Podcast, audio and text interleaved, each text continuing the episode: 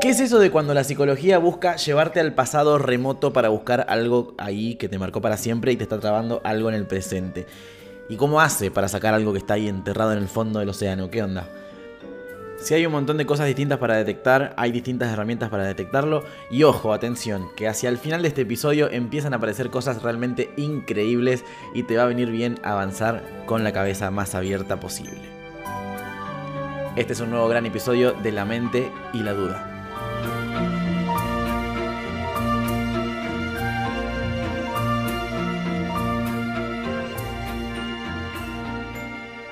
Hay un capítulo de Los Simpsons. Yo sabía que algún episodio de este podcast iba a empezar con hay un capítulo de Los Simpsons.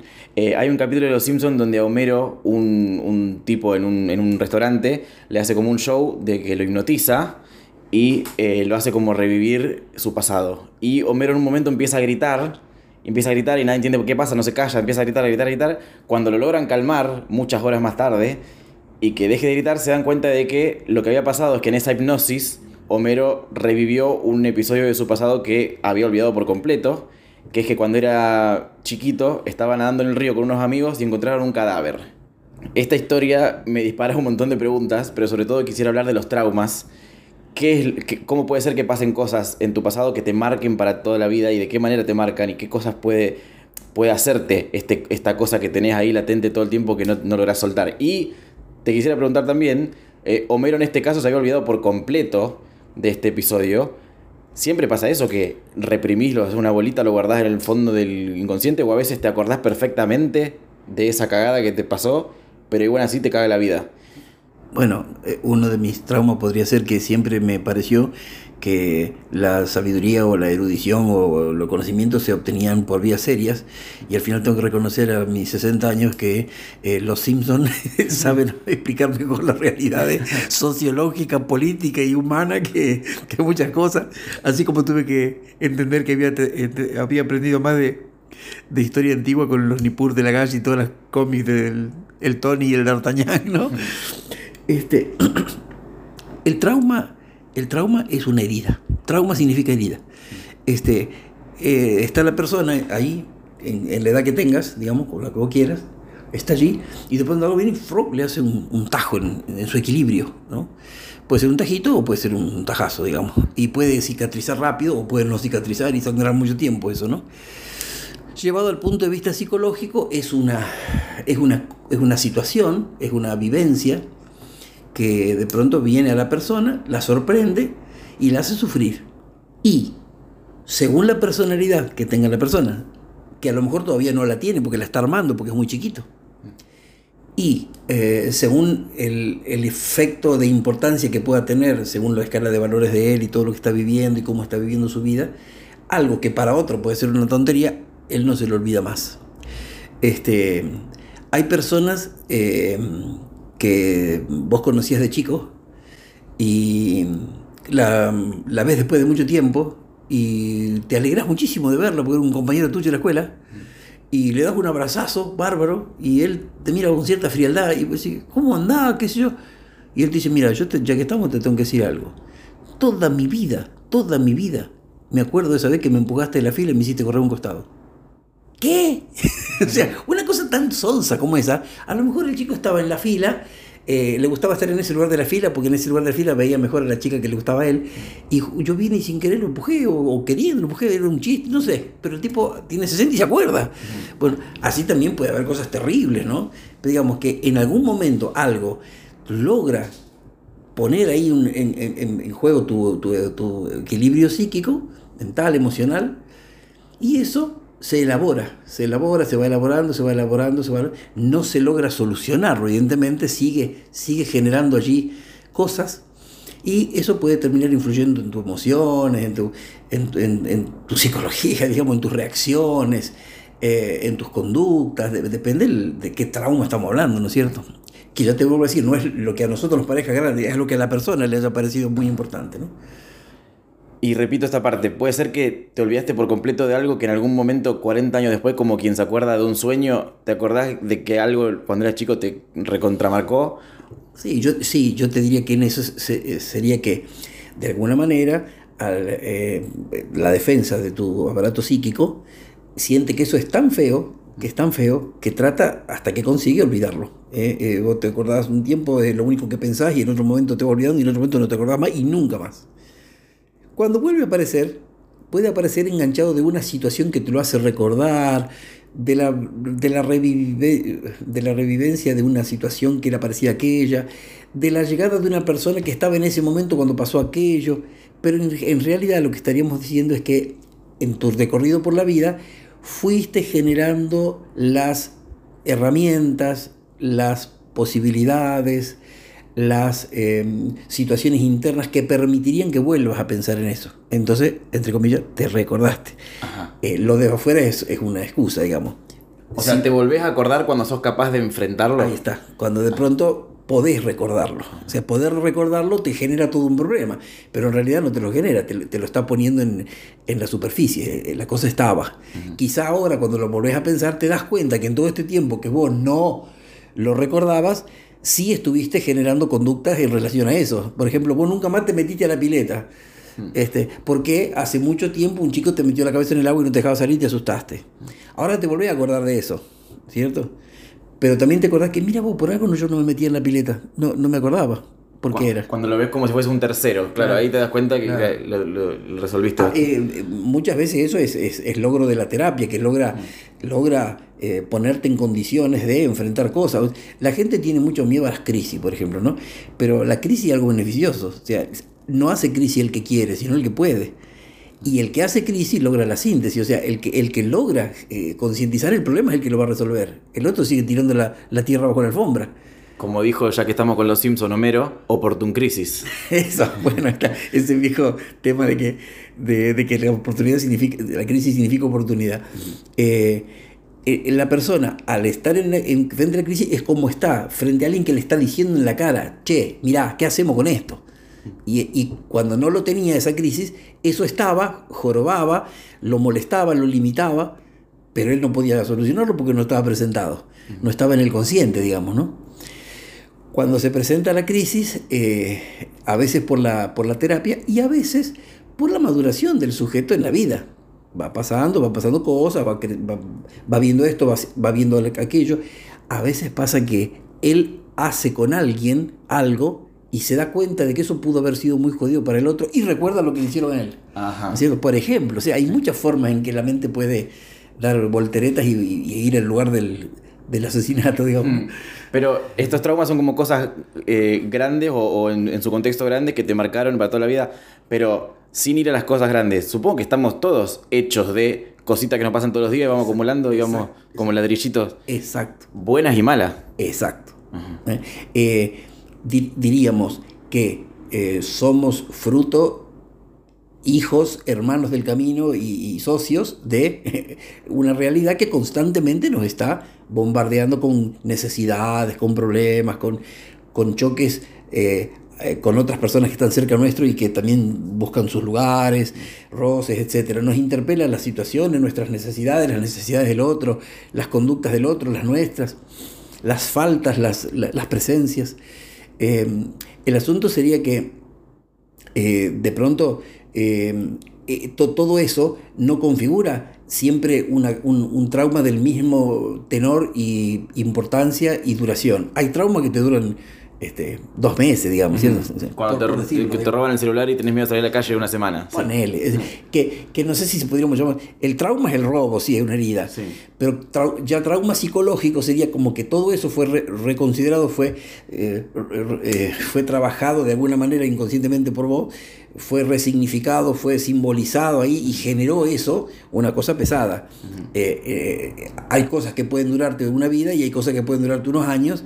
Y hay cosas que parece que van a ser tremendas y después aparecen tus fuerzas, tus resiliencias, tus cosas y, no lo son, ¿no es cierto? Pero como vos decís, eh, la vida es transcurrir en un camino donde a veces parece que estamos en pata, ¿no? Y constantemente vamos pisando piedrita, pinita. Y eso, no, eso nos va dando la forma nuestra, ¿no?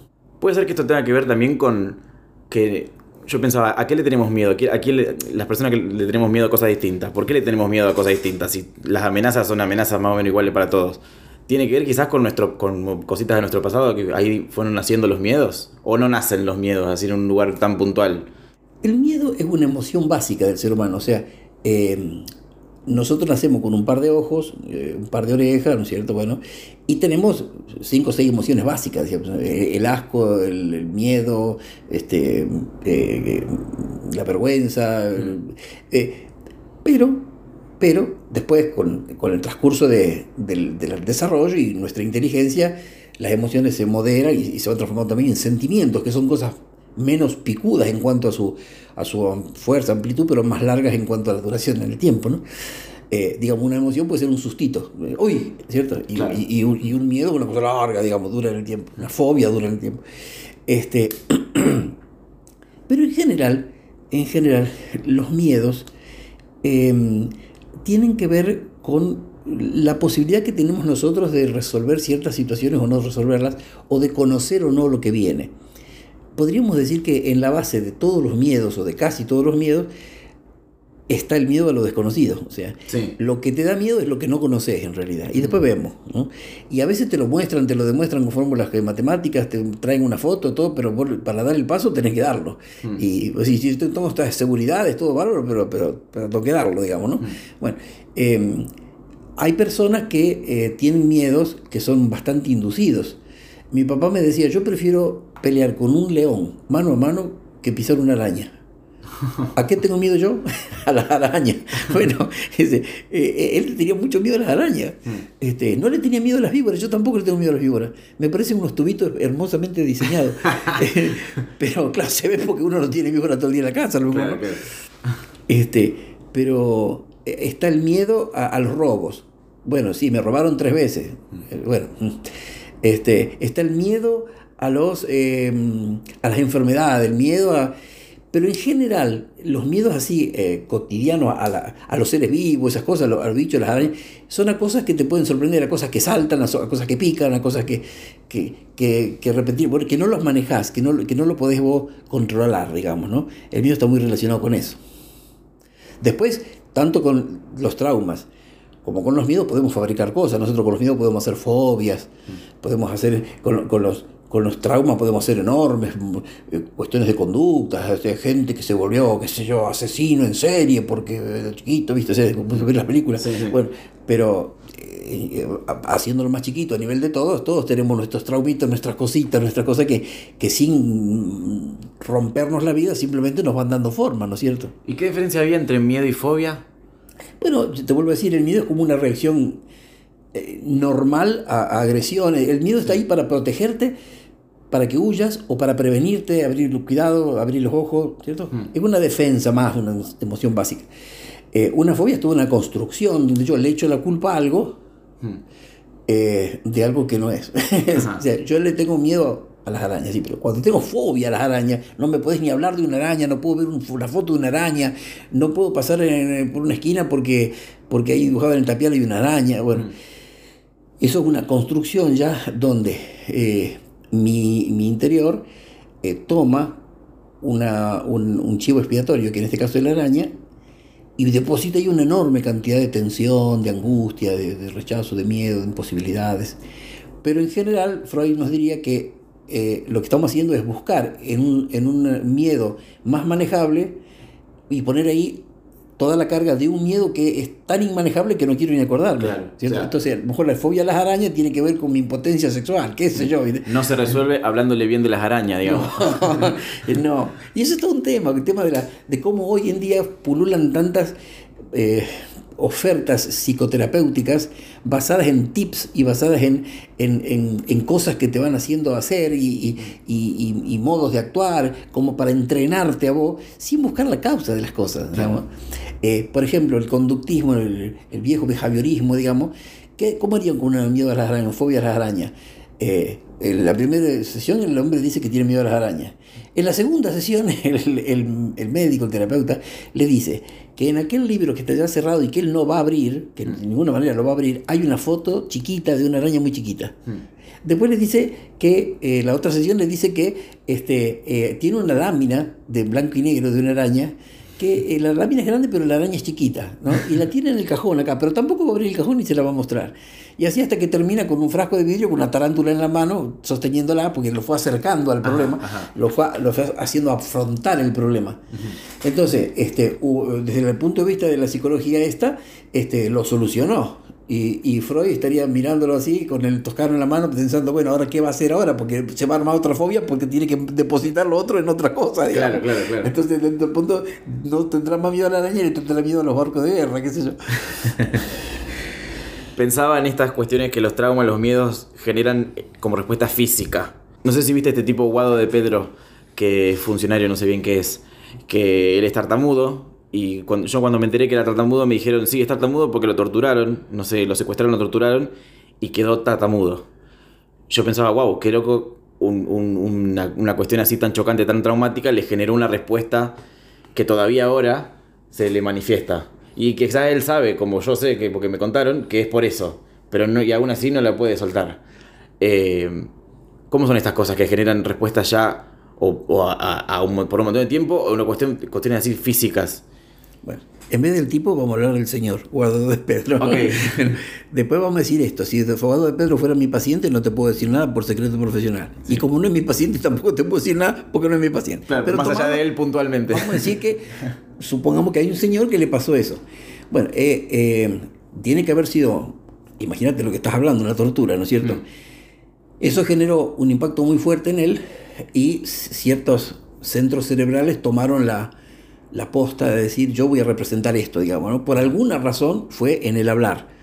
Eh, no sé a qué edad le pasó, no sé cuánto significaba el hablar para él en ese momento, eh, no sé cuál peligroso era hablar en ese momento, este, a lo mejor él era un niño, el hablar él es político, ¿no es cierto? Claro, este, el hablar es muy importante para él, mm. pero en ese momento no era político, a lo mejor el hablar en ese momento representaba un peligro este, tremendo, era, este, si, si yo hablo de esto me, me matan a mí. ¿no? Capaz que lo estaban torturando para que hable. O a lo mejor estaban ah. pidiéndole que hable. bueno, entonces vos fíjate cómo se produce una, una marcación en, en los centros del habla, en los centros y después la persona concientiza eso, pero no por concientizarlo lo supera, porque ya está establecido una, una cantidad de cosas. Esto de que porque uno encuentra la raíz del trauma, este, ya está, no. O sea, hay que encontrar la raíz del trauma, suponerla, digamos, vamos a suponerla, está bastante conceptualizado de que es así, pero a lo mejor el, psicólogo de él piensa que no es eso la, causa, es otra. Pero, eh, digamos, para romper ese equilibrio que armó en, él, donde la tartamudez viene a solucionar un problema, para romper eso, él tiene que estar seguro de que va a haber otra cosa, digamos, para ayudarlo. Entonces, eh, ahí tenés vos la, la, fuerza que tiene eso, ¿no? Eh, no sé si tiene que ver con esto, pero vos sabés quién fue Séneca. Me suena el más grande de los oradores romanos, según era en su época. Y Séneca nació tartamudo. Y entonces este, era un problema en, esa, la sociedad en esa época, viste, todos los defectos eran jodidos tenerlo. Y ahora todavía hay. Este, entonces su maestro, no sé quién fue, eh, le dijo que él tenía que entender que eso era un trabajo que él tenía en su vida, que tenía que enfrentarlo. Este, no tenía que dejarse ganar por eso. Y terminó siendo el más grande orador de Roma. Entonces, vos de un lado puedes decir cómo una cosa puede convertirse en una zanahoria que vos perseguís para, y te hace superarte, y lo otro puede ser simplemente una, cosa que si la transformas en zanahoria te ayuda, y si no, es simplemente una, una cuestión, claro que eh, Seneca nació así, este hombre mm. tuvo un problema gravísimo, ¿no es cierto? Una vivencia muy horrible que lo marcó. Eh, lo que quiero decir es que no está, eh, no está no está marcado que obligatoriamente una vivencia deba producir siempre eh, un efecto eh, o, lo hubiera producido siempre aún en la misma persona en distintos momentos. Claro, yo pensaba esto. Eh, mucha gente fue torturada y no todas son tartamudas. Bueno, los dos hermanos gemelos hmm. en San Pablo, Brasil, esto lo contó un psicólogo en un congreso, por un gran apagón que hubo, quedaron ocho horas atrapados en un ascensor en el piso no sé cuánto. Hmm. Uno de ellos salió de ahí claustrofóbico y el otro durmió ocho horas. este, eh, o sea, evidentemente el, hombre es un ser que está fuertemente relacionado con las situaciones que vive y, lo interpelan. Pero las reacciones pueden estar, este, eh, se pueden armar de miles de maneras, digamos, ¿no? pero hay cuestiones eh, físicas de, los, de, los, miedos, de los traumas, de las cosas, de las vivencias así zarpadas. ¿Y qué pasa con las representaciones más físicas de los miedos? Yo pienso en eh, el que por miedo no sale de la cama o no sale de la casa, o que eh, o el, o la, bueno, la cosa más simple que nos pasa a todos cuando tenemos miedo, el famoso ponerse blancos, porque la sangre se va a no sé dónde. ¿cómo, cómo, cómo funciona este miedo traduciéndose en el cuerpo y generando, y generando cosas?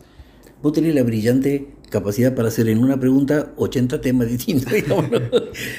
Dijimos que trauma era una herida en nuestro ser, en la parte psicológica de nuestro ser, en la parte emocional. Bueno, nosotros recibimos eso y como consecuencia reaccionamos y elaboramos eso de cómo podemos y vamos generando mm. cosas. Bueno tenemos los traumas que podríamos decir de la infancia o de la adolescencia, que van generando cosas en el individuo, que funcionan toda la vida, que siempre lo acompañan. Y después tenemos otros hechos que son los traumas eh, agudos, digamos, ¿no? Eh, por ejemplo, eh, una persona choca con un auto contra un camión, no sale lesionada, pero cuando vos le pedís que te cuente el accidente, la persona te dice, yo recuerdo que yo estaba pasando enfrente de la escuela nacional. Mm. Y después me acuerdo que estaba sentado en el auto y había chocado, pero de la escuela nacional hasta la esquina y 50 metros con el auto. Bueno, es como que tu mente, eso que registró, no solo no lo quiso grabar, sino que borró unos cuantos segundos antes por la duda que no quiso ver nada con esto, ¿no? La persona olvida, olvida este, no el hecho en sí, sino a veces hasta la parte anterior del hecho, digamos, ¿no? y a veces un poquito posterior también. Eh, eh, después hay otras, otras cuestiones que son los estrés postraumáticos, digamos, ¿no? que son el estrés que te produce el trauma y la, representación posterior, que es muy, muy variada, eso es todo un tema. Pero después está, está el otro, por ejemplo, el, la persona que, que sufre un robo, sufre un robo y a los tres días no tiene un solo pelo. Este, eh, produce una vasoconstricción a nivel de, la piel y los capilares no, alimentan a los folículos, los folículos se mueren, el pelo se cae y, queda, queda calvo toda la vida, digamos, ya no, mm. no lo recupera. Este, hay otras veces que se produce eso, pero en áreas. La persona mm. tiene un miedo, tiene un susto, lo que fuera, y en áreas así redondelas en, su cabeza este, queda, queda eh, calva, digamos, ¿no? Eh, esto de que uno que se pone blanco es porque, como hablábamos de las, de las adecuaciones que tiene el cuerpo para el estrés, para, ¿cierto? ¿Para qué necesitas vos sangre en la piel? claro, claro, la sangre va a las piernas para que corra. Claro, la sangre va al corazón, a las piernas, a los pulmones y después vemos. Este, con respecto a, las cuestiones eh, estas de, de, los traumas, tipo yo de niño tal cosa, de niño tal otra, a veces este, terminamos con esas neurosis onicofágicas donde la persona se come la uña todo el tiempo. Están los que se acostumbran a arrancarse los pelos cuando están nerviosos. Este, expresan eh, en conductas a veces autoagresivas un, sobrante de, energía ansiosa y angustiosa que, tiene que, salir, digamos. Este, hay, hay, gente que tiene problemas eh, eh, digestivos, eh, gente que tiene problemas respiratorios, eh, dermatológicos, o sea, va, expresando, va expresando, cada vez que la vida lo pone cerca de esa zona del trauma, del tema del trauma, se expresa de esa manera, ¿no? crisis asmáticas, es como que hay una, hizo una relación entre síntomas y lo que le pasó, digamos. ¿no? Yo tocaba con uno que después de los recitales, no antes, después, se ponía nervioso, tocábamos recital, todo bien, sale todo bien, llegaba a su casa y vomitaba. eso, es una de esas cosas. Sí, así es, así es. Está el que vomita antes y el que vomita después. Tenés que acostumbrarte a tocar en escenarios que le queden cerca, porque si te vomita el auto. Entonces, dijimos que saber que ese trauma existió, que te, que te hagan acordar que existió, no lo resuelve. No. ¿Qué lo resuelve? ¿Por qué fue un trauma? Vamos, a ver, inventame un trauma y yo te, lo, pasaba. ¿Qué, ¿Qué, le pasó a Carlito? Eh, no sé, el, cuando era chiquito venía por la calle y un tipo se desmayó delante de él y resulta que se murió. Se murió un tipo Ahí delante está. de él. Sí. Ahí está. Bueno, entonces, Carlito venía. Mm. Él no tenía planeado matar a nadie, él estaba viviendo nomás, caminaba. Adelante suyo se, desarrolla una, una, cosa que es de la vida, que es natural, que es normal, pero que uno no la vive todos los días, ni tiene ganas de verla. Ni esperaba verla. Ni esperaba. Entonces, inesperada, no deseada y muy incomodante. ¿Por qué que se caiga una persona delante tuyo es incomodante? Se caiga.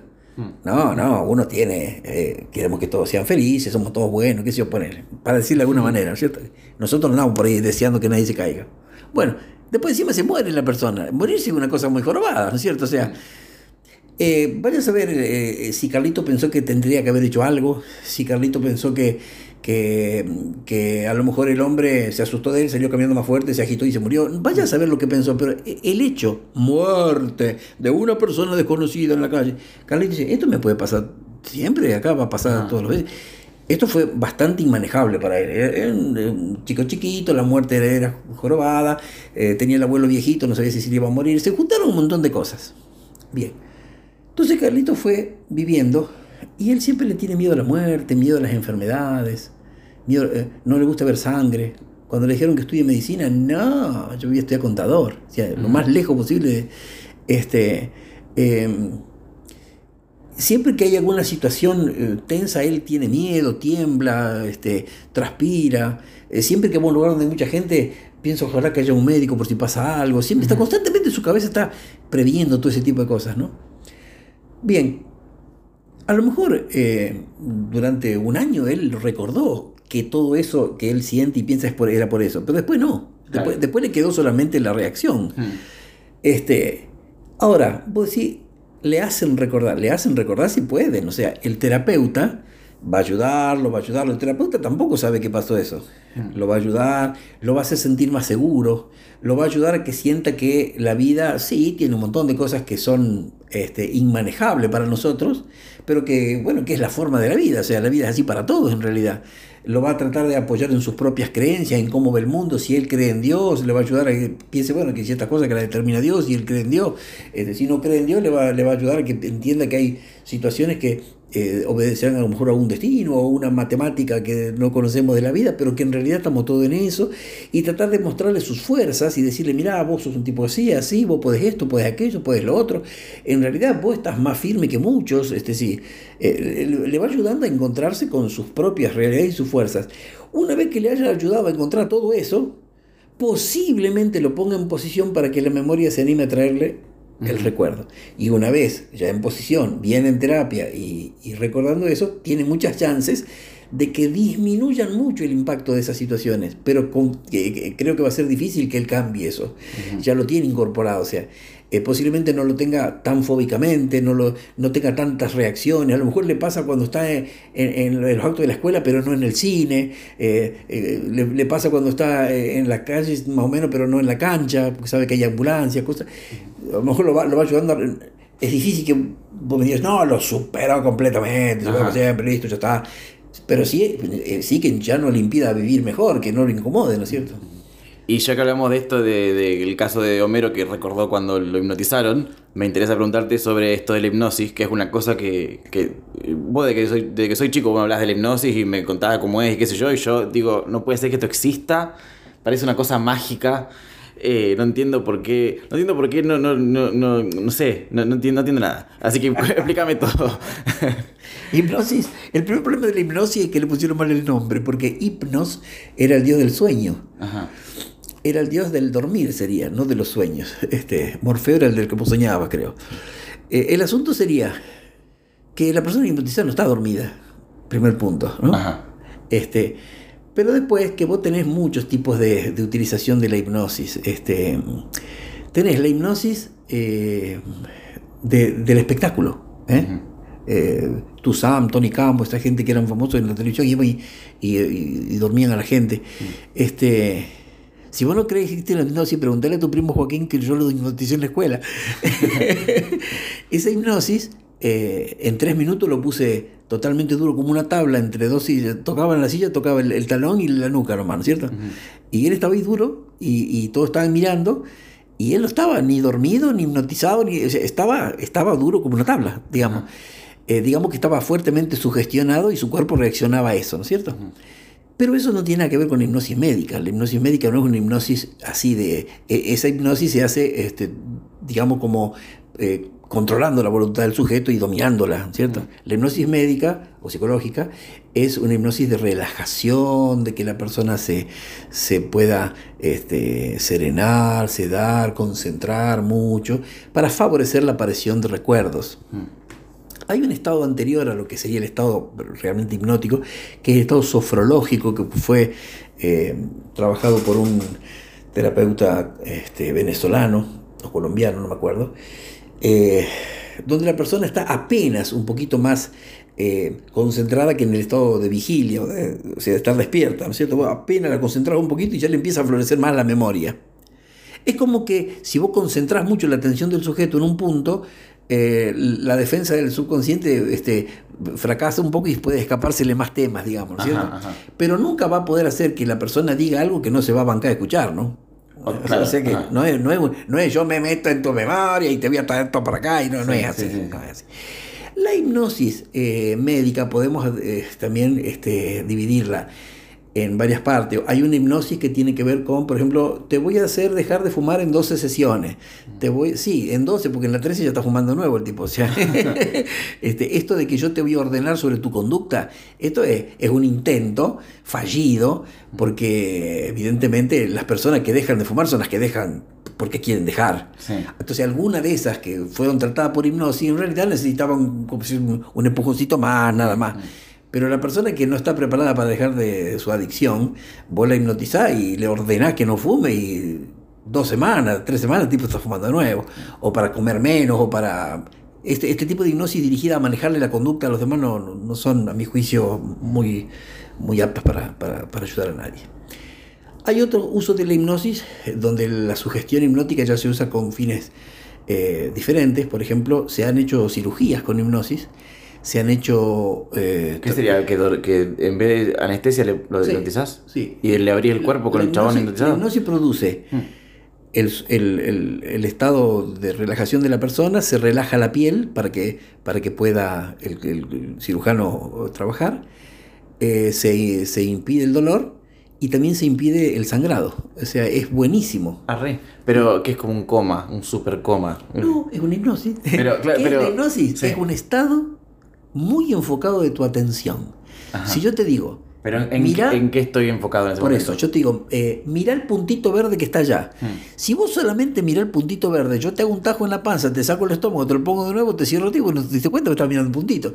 Es un ejemplo eh, de los míos, sí, un medio guaso, ¿no es cierto? Pero eh, yo sé de operaciones abdominales que se han hecho con hipnosis y sé, o sabía, eh, en, Norteamérica era muy famosa la odontología con hipnosis. Ustedes sacaban los dientes con hipnosis, hacían tratamientos dentales con hipnosis.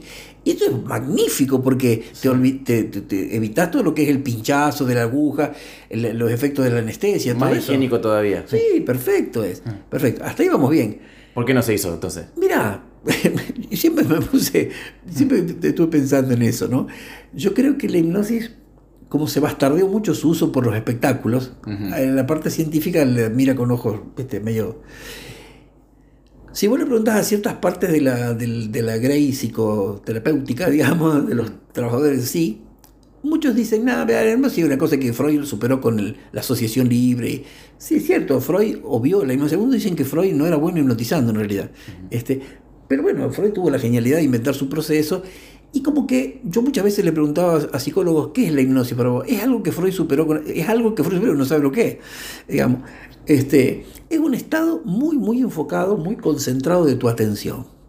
Entonces lo que pasa afuera de ese estado de atención no, lo, no, lo, no, te viene, ¿no es cierto? No, no lo sentís. Bueno, hasta ahí vamos bien. Después tenemos la hipnosis que se usa en psicología, donde se trata de favorecer la aparición de recuerdos eh, del pasado ahí tenés una hipnosis que se hace eh, sobre la vida del sujeto, o sea, sobre los 30 años de, vida del paciente. Luego algunos se animaron y fueron a la vida intrauterina y se sorprendieron con que los pacientes responden también, aun cuando están en la vida intrauterina, tienen recuerdos y dicen cosas, y, muy específicas, ¿no? Muy específicas. Pero, a ver, está un tipo hipnotizado y vos le preguntás a los dos años qué estabas haciendo y te dice cosas. A los dos años no sería nada. Eh, este, este dato es de una sesión de hipnosis de 1900, entre 75 y 78, o 72 y 78, por ahí, por esa época. Este, porque te lo digo así porque la gente descubrió, redescubrió la hipnosis con, con mucha vida, mucho sabio de Brian Weiss, pero hacía 25 años que, o más que se había trabajado de eso.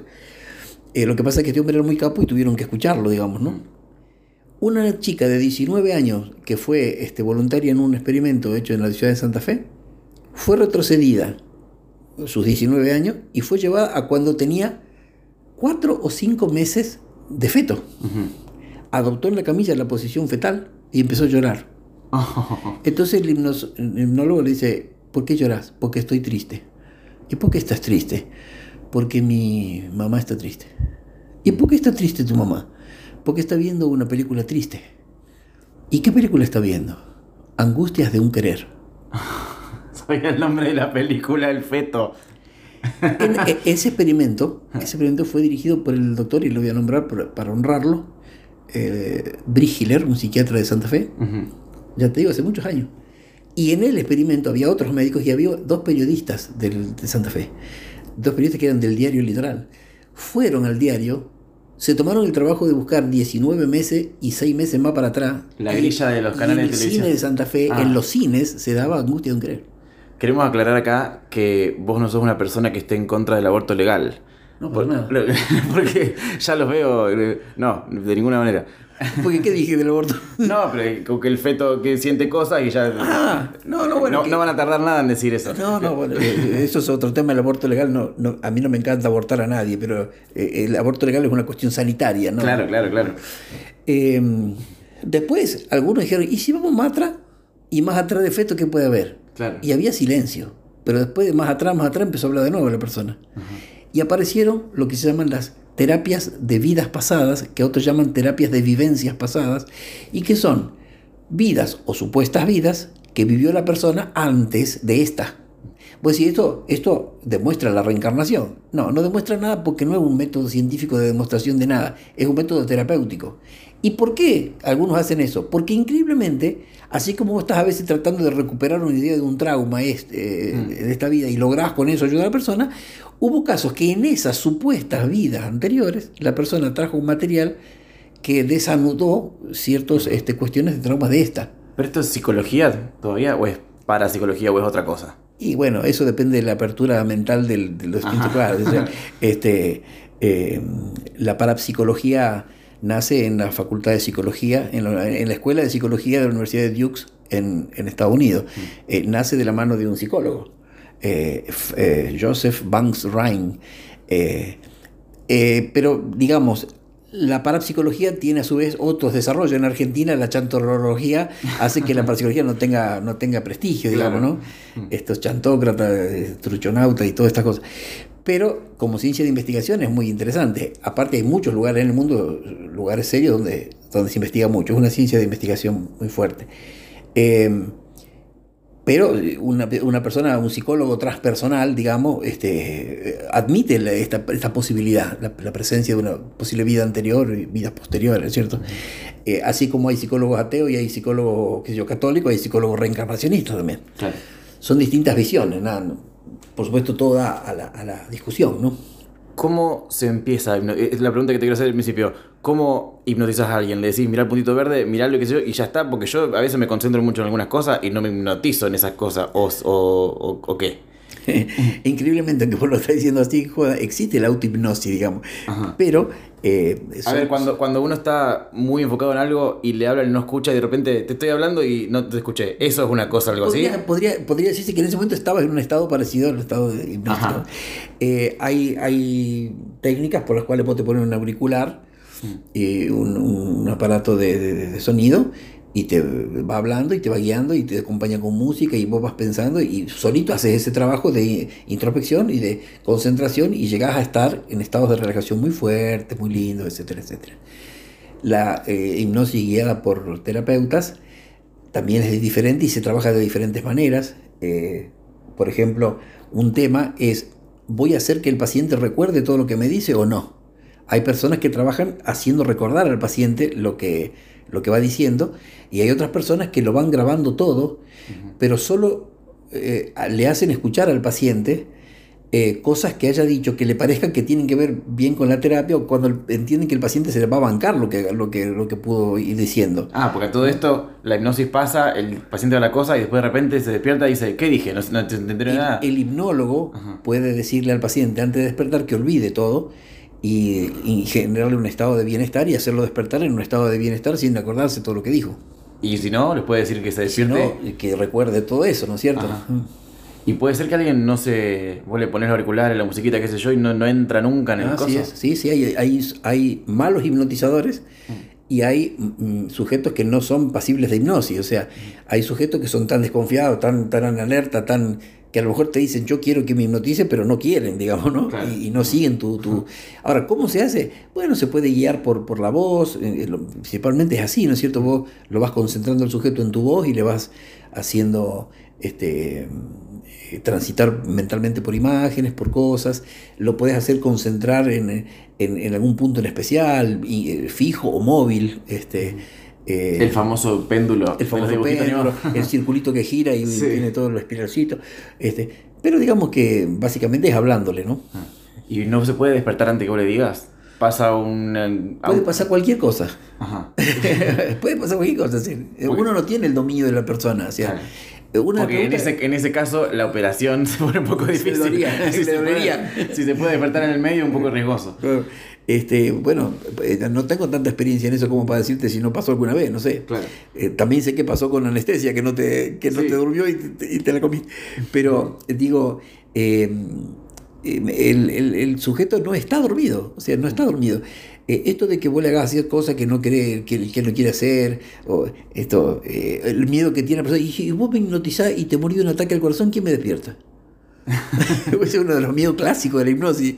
Pero no es que solamente el que te durmió te puede despertar. No, si, si, si yo me muriera con el paciente hipnotizado al lado, el paciente lo que hace es pasar del sueño hipnótico o del estado hipnótico a un sueño normal y después se despierta. Ajá. O sea, es como si no una siestita. trabado para Se siempre. despierta su siestita con el psiquiatra muerto y al lado. sí, va a tener que- Tiene 40 traumas de nuevo.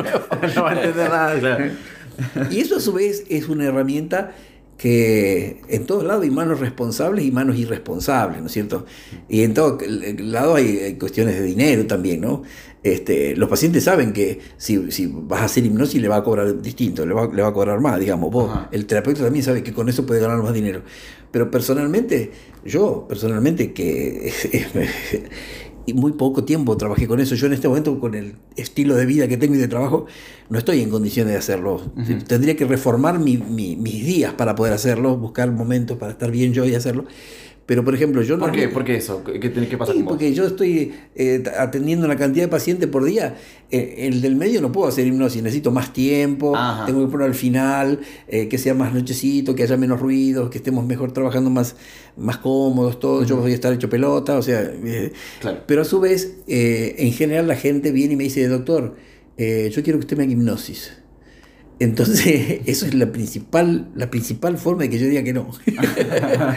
yo le digo, yo no voy al cirujano y le digo, mire, ve acá, hágame un tajito, va a encontrar un chinchulincito, córtelo, porque me duele la mente. Dice, no le digo eso, yo le digo mi dolor y él sabe lo que tiene que hacer. Entonces, usted dígame, ¿para qué necesita una terapia? Vemos, y vemos dentro de la terapia, los momentos de la terapia, porque hay momentos, la persona puede estar haciendo la terapia convencional, hace unas sesiones de hipnosis y sigue con la terapia, porque la hipnosis no es vos haces la, la sesión y después ya está. Vos haces la sesión, grabás material, a lo mejor haces sesiones mucho más largas, grabás mucho material, vas escuchando ese material, después le traes en las sesiones comunes a la, persona ese tema, se lo retrabaja. Y si usted hubiera dicho tal cosa, ¿qué, qué, por qué hubiera podido ser que usted diga tal cosa? Y vas ayudándole, y después de seis sesiones de trabajo de lo que fue esa sesión, no sé si se hace otra, y se recupera más material y así. No es que uno va, lo enchufan, lo duerme y sale curado. Claro, claro, claro, claro. Es todo un trabajo. Hay un montón de cosas que hablamos en estos episodios que, bueno, como verán, lo que hacemos es una charla. Eh, y muchas veces, una vez que ya está grabado o publicado el capítulo, decimos, nos faltó hablar de tal cosa, o a mí se me ocurre una pregunta que no le hice. Así que en los próximos capítulos iremos retomando. Incluso se me ocurrió que podemos hacer un capítulo de todo lo que nos faltó de los capítulos anteriores, como un- un- una ensalada de cosas que nos olvidamos. Eh, así que este capítulo termina ahora, pero siempre son, como todos los capítulos, puntos suspensivos. Te esperamos cada semana con un nuevo episodio de La Mente y la Duda. Acordate de seguirnos acá en Spotify para enterarte de las novedades.